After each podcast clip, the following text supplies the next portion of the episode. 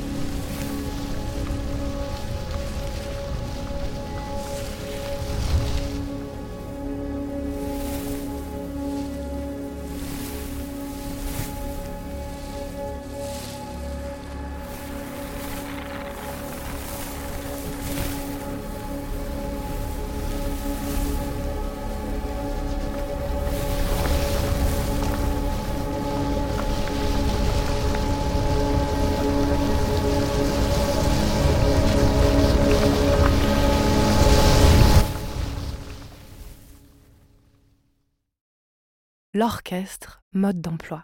Retrouvez chaque semaine de nouveaux épisodes sur le site de l'Opéra Orchestre Montpellier et sur toutes les plateformes de podcast.